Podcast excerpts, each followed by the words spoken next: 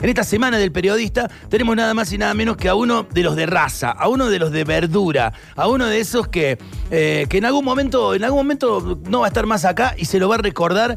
Y se lo va a recordar, no le estamos diciendo nada porque está hecho, mira, te hecho, un, un bebé, acá lo tengo al lado mío, está cada día más lindo y cada día más guapo el señor Juan Carlos Toledo, Cabrito Toledo. Buenas noches, ¿cómo estás, maestro? Buenas noches. La verdad que el orgullo es mío estar acá. No, no, loco, por favor. Vos es que yo te decía fuera de micrófono cada vez que venís que afortunadamente has venido un par de veces ya a tirar mucha alegría y a tirar muchas muchas anécdotas y contarnos acerca de este oficio eh, tremendo que nos hermana. Eh, me pongo muy nervioso porque, porque es así. Yo siempre dije, quiero ser como Cabrito Toledo, digo, ese, ese periodista sagaz, ese tipo que está detrás de, la. que está en los mínimos detalles, que sabe, que, que huele por dónde va a venir por dónde va a saltar la liebre, como se decía antes, ¿no? Este, ¿Y cómo, cómo andas, cabrito? ¿Cómo, cómo estás vos ahora?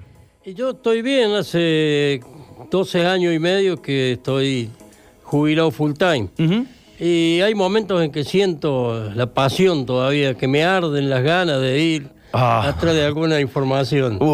Y hace poquito, hace poquito salió, salió una columna tuya especial en el diario, ¿no? Y hace poquito también, bueno, tuviste así como, te volvieron a llamar porque sos uno de los testigos, a propósito de los 50 años del Córdoba, vos sos uno de los testigos presenciales y que estuvo cronicando ahí todo de primera mano, ¿no? ¿Cómo, mira, para, para ir abriendo el, juego y el fuego, ¿cómo te sentís? ¿Cómo, ¿Cómo ves todo esto así como en espejo retrovisor después que 50 años pasaron de eso que parecía que iba a ser como una revolución, ¿no? Como la verdadera revolución en la República Argentina y que, ¿cómo lo ves? Y lo veo como, como que fue una cosa realmente eh, extraordinaria, porque los gremios, siempre los recuerdo, los gremios tenían perfectamente aceitado el sistema para entrar al centro, estuvo perfectamente organizado. Pero la rebelión popular esa no estaba prevista. Siempre lo digo. La, gente estalló. Estalló porque había un hartazgo contra una dictadura. Claro. Porque hay muchos que consideran casi difícil creer que pudo haber semejante movimiento con plena ocupación, los mejores sueldos del país pero no había libertad. Claro, qué bárbaro eso que acabas de decir, ¿no? Porque plena ocupación y los mejores sueldos del país, ¿no? Es, más, los talleres, eh, digamos, los, talleres que fabricaban para las dos grandes empresas, FIA y, e ICA, se peleaban por los fresadores, los torneros, le preguntaban, ¿cuánto te pagan allá? No, venite acá que te pago más porque la mano de obra especializada era, estaba por encima de los convenios. Mira. Se, vivía muy bien. Qué impresionante. Y eso casa, capa que fue el detonante, porque esa movilidad social le permitió a esos padres que ganaban bien que sus hijos accedieran a la universidad. Y casualmente Onganía trataba de que no hubiese, que la universidad fuera de élite. Avanzó sobre la autonomía universitaria y ese diálogo de padre e hijo se tradujo en la Unión Obrero Estudiantil. ¿Qué, cómo en ese momento, en ese momento de, que bueno, que era todo como, bueno, bajo una, estamos bajo una dictadura, y en ese momento ustedes también deben haber estado muy controlados también, y de una u otra manera la información que podían dar era, digamos, se daba como en cuenta gotas, y deben haber como tenido eh, unas cabezas que los estaban como mirando y hablando. ¿Y cómo, cómo, cómo supiste vos, cabrito? ¿Cómo, cómo, cómo fue la, ese entramado por detrás de que te fuiste enterando de que había que, que se ahí se iba a armar una rosca? Yo siempre, siempre digo que en, lo largo de mi profesión he sido un beneficio por Dios. Mira. Porque yo tuve la suerte de soportar la censura a la mañana y trabajar con independencia a la tarde. Porque yo trabajaba en la radio que era del Estado, LB2, a la mañana, donde no podíamos, eh, yo siempre le digo a los dirigentes gremiales, hoy se puede hablar de Tosco, de Tosco, del dirigente, del líder.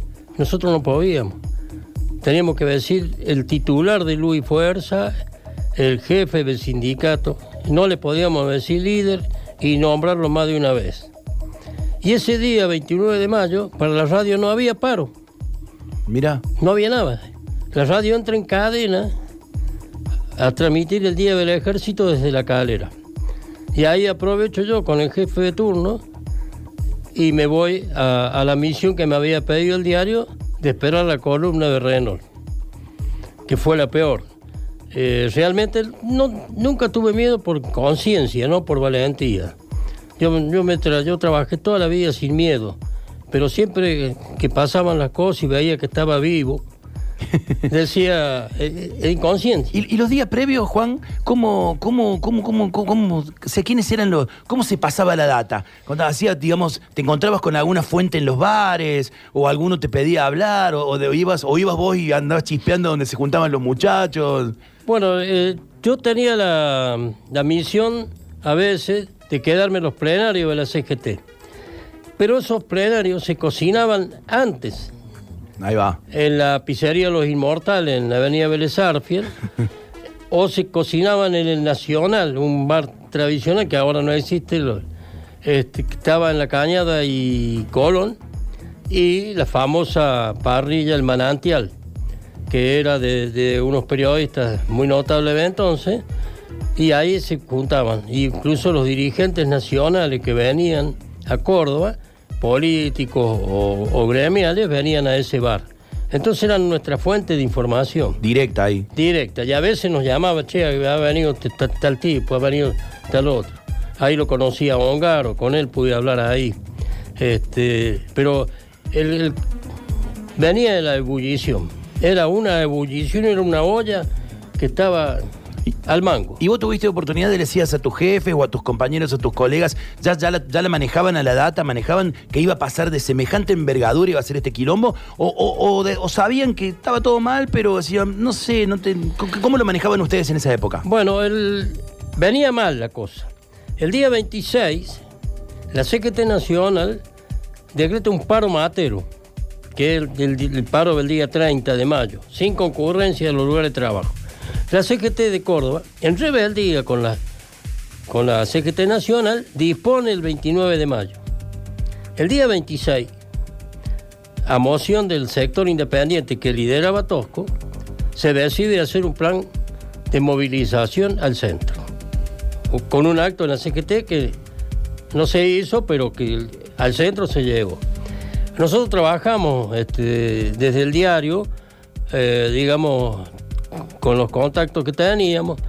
La tarde del 28 de mayo, nosotros teníamos por José Correa, que era el, el responsable de gremiales en los principios, y por Juan Carlos Gara, responsable de la voz de gremiales, teníamos el, el plan por donde iban a ingresar las cuatro principales columnas. Ah, ya tenían la data previa, ya les Ten- sabían. teníamos todo el dato previo. Bien. Entonces, a raíz de eso, se decide convocar incluso a administrativos que tenían esa vocación periodística. Tipo que recibían aviso en el diario porque les gustaba, che, esto, lo otro. Tenían un- una, una almita de periodista escondida. Entonces a eso le dimos alguna misión. Y después este, ellos no escribieron, pero sí trajeron cada uno su informe. Y, en esta, y en esta cuestión, eh, Juan, de, de que, por ejemplo, fuiste uno de los protagonistas, de los que pudo cronicar a, primera mano de- del cordobazo que tenías todo esto, fuiste el primer, el primer eh, periodista que llegó a un piquete en la República Argentina, eh, tuviste también la oportunidad de cubrir el terremoto de San Juan, siempre de, de buena mano y siempre son muy, muy copadas las anécdotas de que medio como que estabas al borde, ¿no? Eso siempre te ha caracterizado, que estabas al borde de lo que te dejaban hacer y de lo que vos tenías que ir porque tenías que ir porque sabías que. ¿Qué era lo que te dictaba? ¿Qué era lo que, qué era lo que sabías? El, el hecho de decir. Porque era que medio como que fuiste autorizado. Sí, pero no, te autorizaban en el diario. Era como que decían, sí, anda, pero no tanto, ¿no? Bueno, eh, he sido privado de la libertad en, en muchas ocasiones. Cuando fue lo de Sa Pereira, Ujú.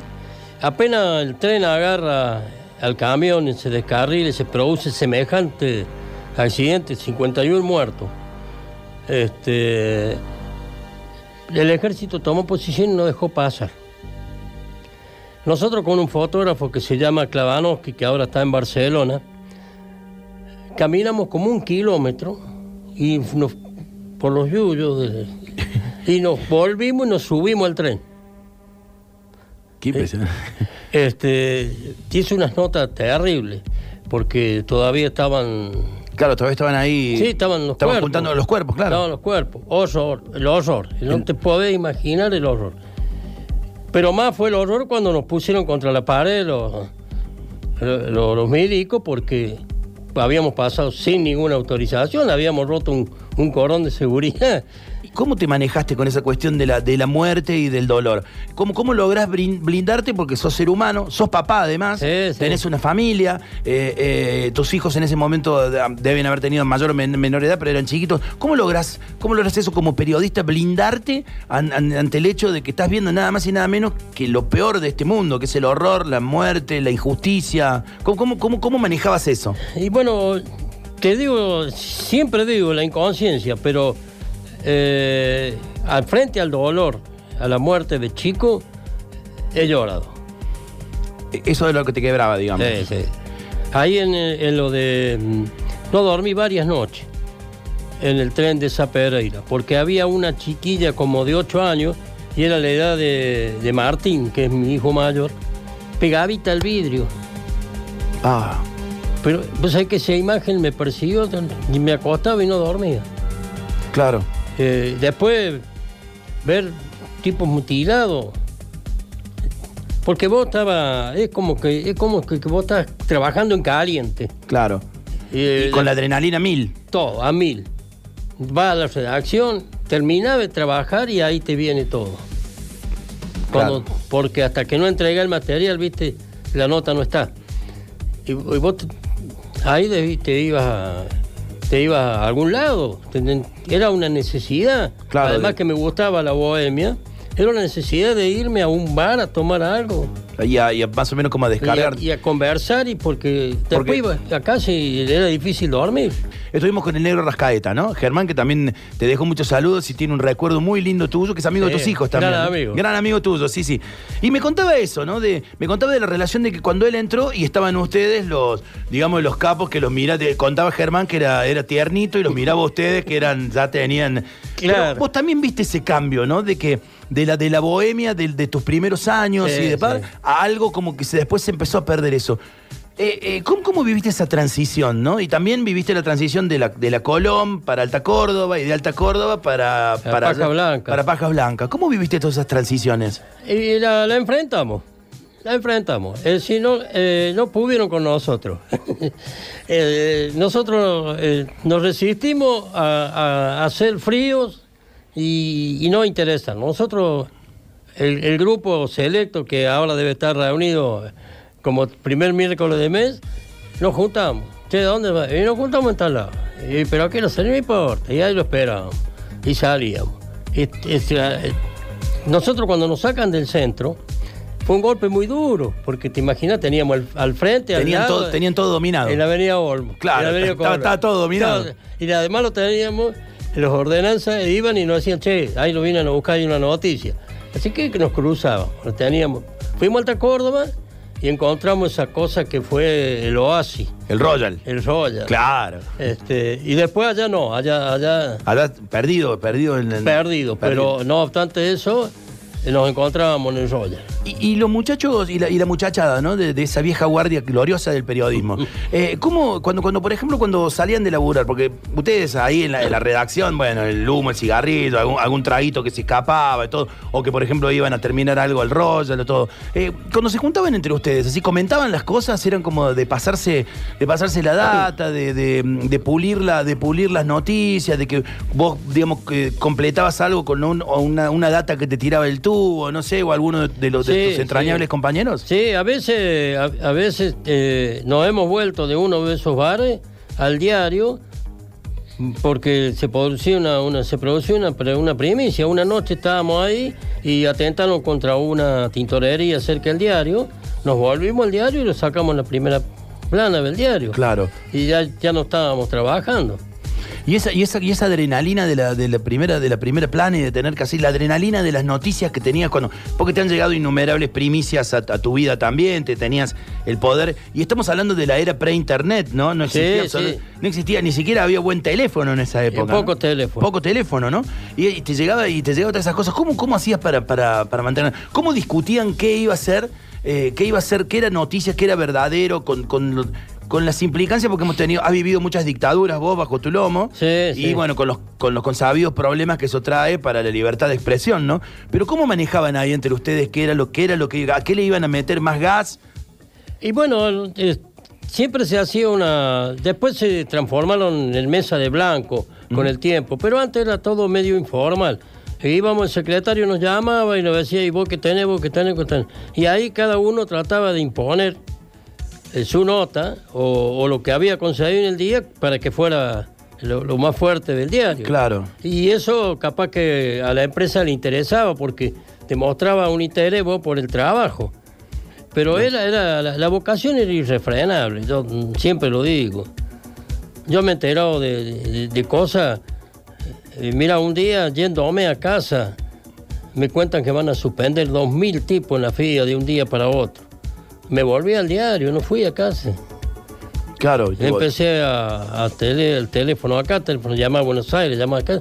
Cuando la confirmé y salió en la tapa, al otro día lo primero que hacía me sentí orgulloso. Claro, de que había, de que hayas clavado. Porque también dentro de, dentro de tus grandes primicias también fue el, el cuasi atentado al, al presidente Alfonsín aquí en Córdoba, ¿no? Bueno, ese fue... Eso fue como uno de, uno de los highlights, así, ¿no? Una de las cosas como wow, ¿no? Claro, porque... eh, yo Contale, estaba- contale a la gente que, contale a la gente que le va a gustar mucho esto. Había, había venido Alfonsín a, a Córdoba, ah, iban a presentar un proyecto de construcción, de, y, pero previamente hubo un lanzamiento de paracaídas, todo.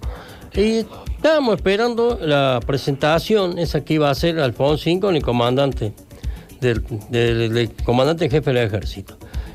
Y cuando estaba ahí, estaban periodistas nacionales, estaban todos los de Córdoba, eh, pasa un, un suncho, un suboficial. Eh, me llama y me cuenta. Me dice, mira, pasó esto, esto. Pero sí, dice. Bueno, yo medio lo tomé, ¿viste? Lo tomé con, con pinza. Bueno, le digo, me dice, no lo sabe nadie. Bueno, perfecto. Y después viene un amigote de la Casa de Gobierno, de Angelo era el gobernador, y me llama aparte. Me dice, vení, vení, que vamos para allá. Y me muestra por dónde iban los cables que conectaban la bomba eh, que iba a estallar cuando fuera la, exposición. Y se descubre fortuitamente, porque como había, había guardias de- del ejército y guardias de la policía, de la federal y de la provincia.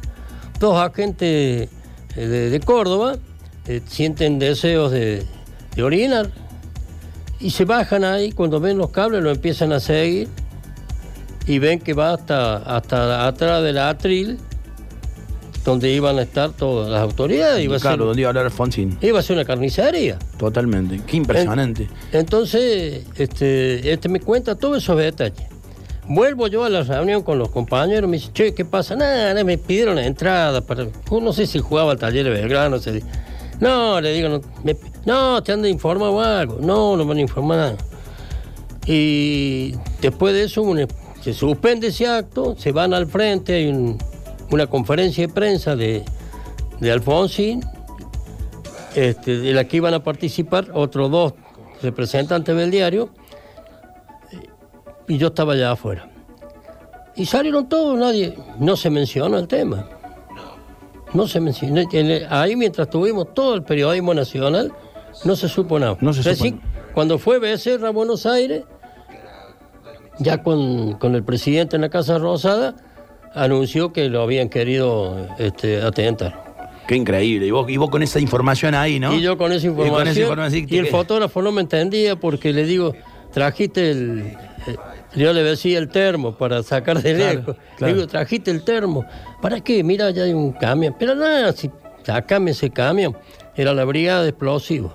Que estaba ahí ya en el No, estaba lejos, del, estaba eh, a, unos 100 metros. Pero nadie entendía por qué, todos creían que era por razones viste, que se lleva Claro. siempre. Pero no, estaban, ya tenían la, ya tenían la carcasa, ya la- La carcasa de la bomba. Sí. Qué, al- qué alevoso, qué alevoso tener eso. Che, y, y, por ejemplo, recién eh, estaba rememorando el, el, el cordobazo y todo eso, y esa exaltación, la, la, digamos, las ganas de, las ganas de cambio de la gente, ¿no? Y 50 años después, ¿cómo no, cómo lo ves ahora ¿Cómo lo ves a la gente con todo lo que está pasando, con, con la, con la realidad perimida que está, con, con la gente tan alicada, los gremios que, que, que hacen caso omiso a este tipo de cosas, que están, que la cúpula gremial está en otra cosa, digamos, que no defienden prácticamente, no defienden a nadie, No, digamos, ¿no? Hacen paros contra la gente, digamos, porque hacen más, más que a favor de la gente, hacen paros en contra de la gente, ¿no? Con este, este gremialismo perimido, que- enriquecido.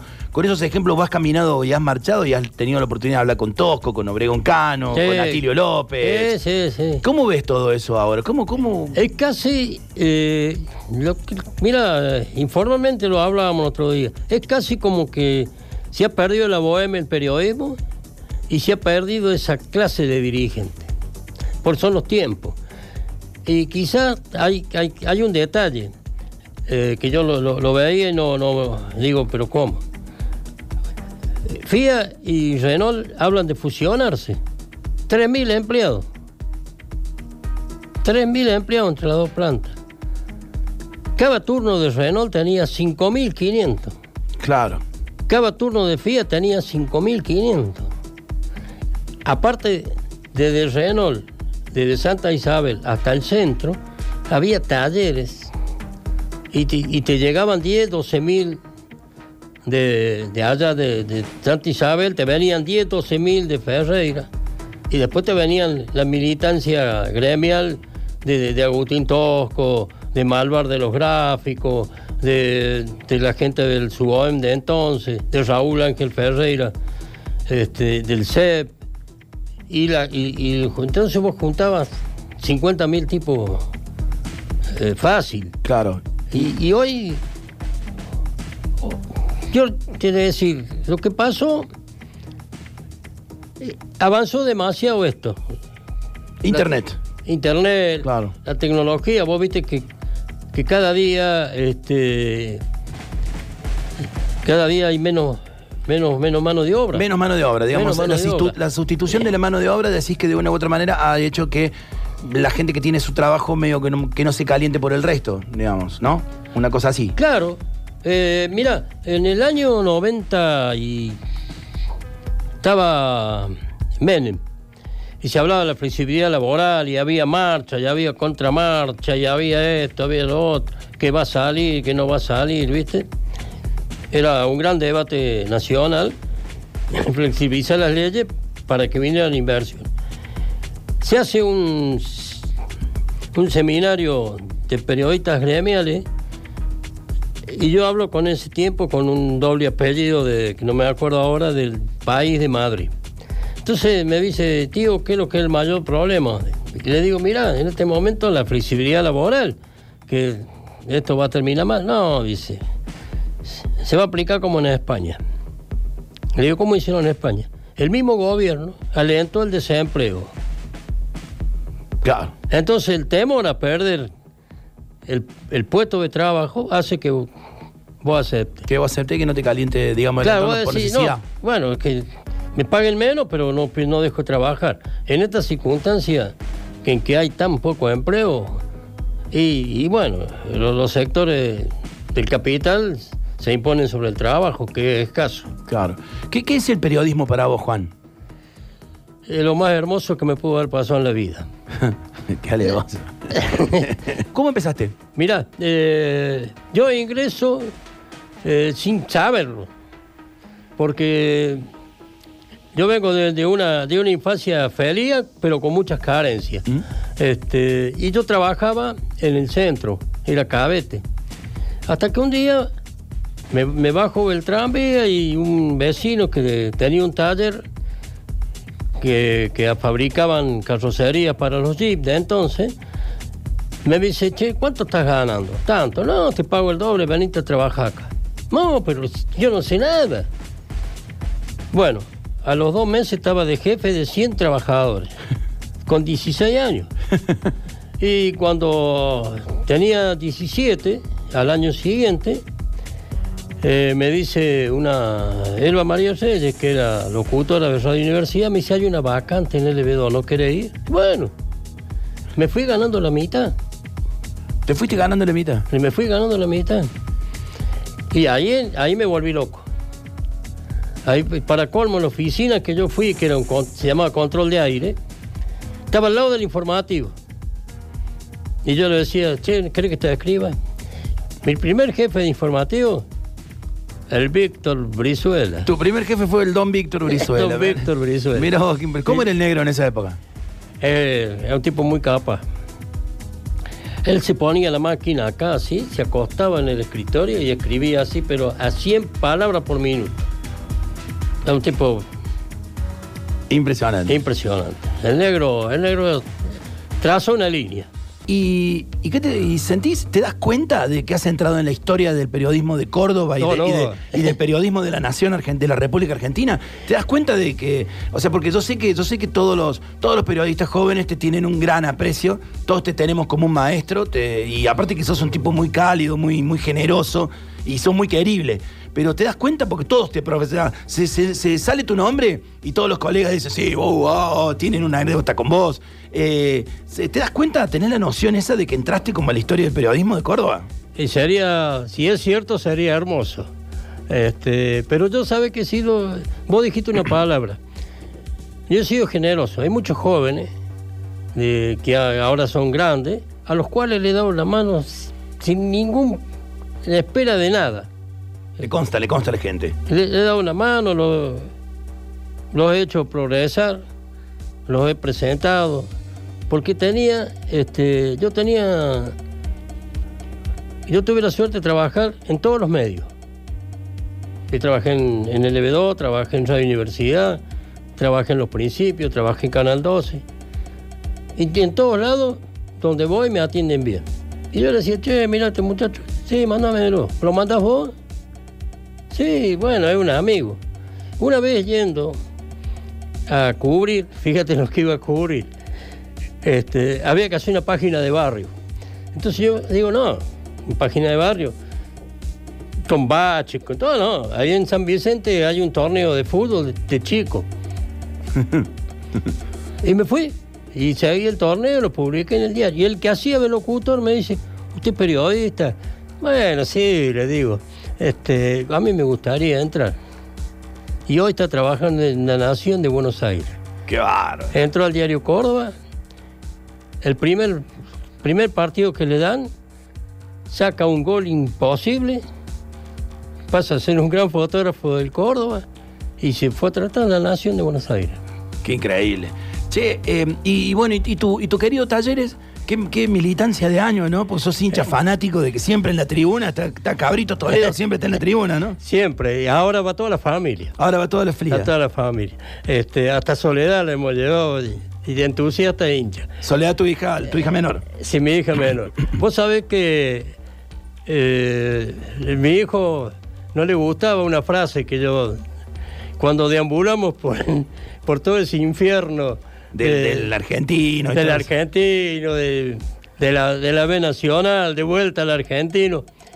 El día que ascendió Talleres, estaba en la cancha y me dice, ¿por qué yo ahora viejo? Porque no me quería morir sin ver a Talleres en primera. Le digo, pero va, viejo, si tenés para el rato. Bueno, pero esto se estaba demorando mucho. Fueron. te hizo 15 sufrir, años. te hizo sufrir. Y, bueno, ¿y cómo, cómo- y ese amor también tiene, tiene como un correlato como el amor por, el periodismo, porque lo has seguido a todos lados vos. Sí, sí. sí. Y sos fanático, fanático. De, lo que, de, lo, de lo que se enojan, se enojan bravo. No, tanto como enojarme no, pero, pero sufrir por los colores y seguirlo. Hemos viajado al exterior con uno de los chicos, hemos ido a todas las canchas del país, este, lo cual te digo una cosa, ¿no? Eh, te da una gran base, porque vos vas después a esa ciudad a cubrir una nota Y sabes todo. ya, ya sabes. Ese es increíble. A mí me pasó con Belgrano, exactamente. Claro. Porque es impresionante, ya sabes todo. Yendo con el fútbol para todos lados, ya sabes, te ubicás de una manera increíble. Por ejemplo, también en Belgrano, con todos los años que estuve en primera B, que jugamos en Buenos Aires, yo después sin que sin saber, sabía, sabía dónde estaba la historia. Claro. Sabía dónde estaba la cosa. Es Porque, porque debe. Una vez me dijo un, un viejo más grande que yo ahora, me dijo: este, No se puede ser periodista si no sos observador. Por más me diste que estudie, si vos no sabes observar, no vas a ser periodista.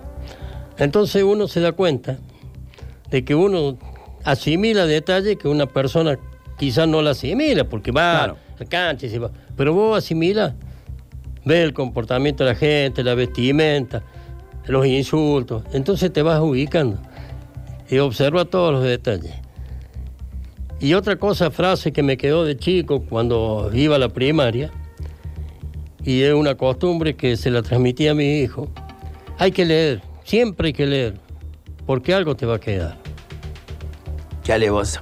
Vamos, vamos a la, a la última pregunta, querido Juan Carlos. ¿Cómo no? Te vamos a dejar porque tenés que ir a comer, te tenés que juntar con los muchachos. ¿o Sí, no? sí, ahora Te- voy para allá. Ahora te vas para allá a juntarte con, con toda esa vieja banda, que por supuesto te pedimos que le mandes un gran abrazo a todos, ¿no? Sí, sí. De parte de la muchachada de acá, que le mandes un gran abrazo. Pero bueno, resulta que vos estás, es un, te, un- te, te provoca como un pequeño examen de, de fantasía, por así decirlo.